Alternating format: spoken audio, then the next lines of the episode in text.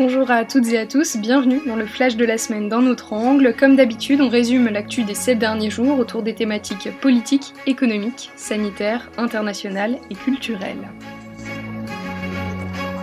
Et d'abord en France, l'Assemblée nationale a débattu de la loi bioéthique en deuxième lecture cette semaine. La mesure phare du texte, l'ouverture de la procréation médicalement assistée aux couples de femmes et aux femmes célibataires. Une mesure qui a été votée sans encombre par les députés en début de semaine, mais plusieurs points de la loi divisent encore. La réforme de la filiation et de l'accès aux origines, la PMA post-mortem d'ailleurs rejetée par les députés, ou encore une recherche facilitée sur les cellules souches embryonnaires. Si d'un côté les députés les républicains accusent le gouvernement de la création d'enfants sans père, les associations LGBT trouvent quant à elles le texte insuffisant, notamment dans l'établissement d'un mode de filiation spécifique pour les couples de femmes. Et depuis vendredi, les préfets peuvent rendre obligatoire le port du masque en extérieur. Cette mesure très localisée a été annoncée par le ministre de la Santé Olivier Véran afin de s'adapter à l'évolution de l'épidémie dans chaque territoire. Dans le département du Nord où le nombre de cas de coronavirus a fortement augmenté cette semaine, la mesure sera appliquée dès lundi prochain dans les zones particulièrement fréquentées et les espaces piétons de la métropole lilloise. Il en va de même dans les grandes villes du département de la Mayenne et ce depuis le lundi 27 juillet.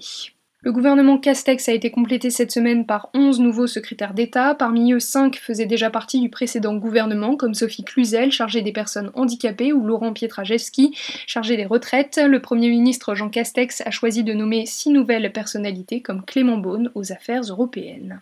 À la suite de ces nominations, Emmanuel Macron a tenu un conseil de défense écologique ce lundi pour faire suite aux propositions de la Convention citoyenne pour le climat. Dans l'attente de loi prévue pour 2021, la ministre de la Transition écologique Barbara Pompili a annoncé de premières mesures concrètes qui seront appliquées par décret. La mesure phare de cette annonce, la fin des terrasses chauffées dès l'hiver prochain, mais aussi l'accélération de la rénovation thermique des bâtiments à partir de 2023 et la lutte contre l'artificialisation des sols. Toujours en France, l'avocate et figure de l'avancée des droits des femmes Gisèle Halimi est décédée ce mardi 28 juillet à l'âge de 93 ans. Elle était notamment connue pour son rôle dans le procès de Bobigny de 1972.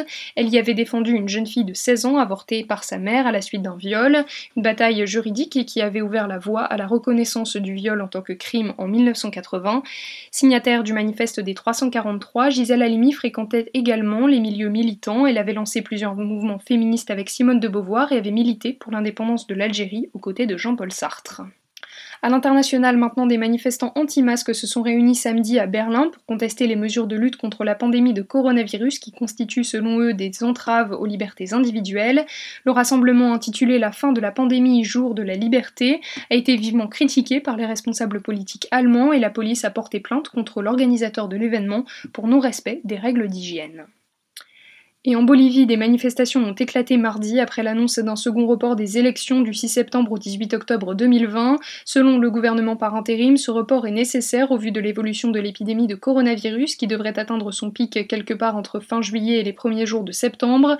Mais les opposants au gouvernement dénoncent une tentative d'empêcher certains partis de se présenter aux élections, notamment le mouvement vers le socialisme, parti de l'ancien président Evo Morales.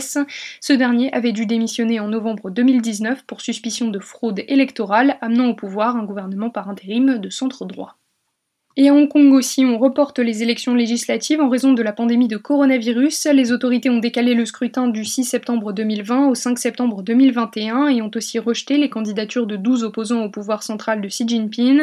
Rappelons que Pékin a instauré le mois dernier la loi sur la sécurité nationale à Hong Kong, destinée, selon ses mots, à lutter contre la sécession, le terrorisme et la collusion avec les forces étrangères.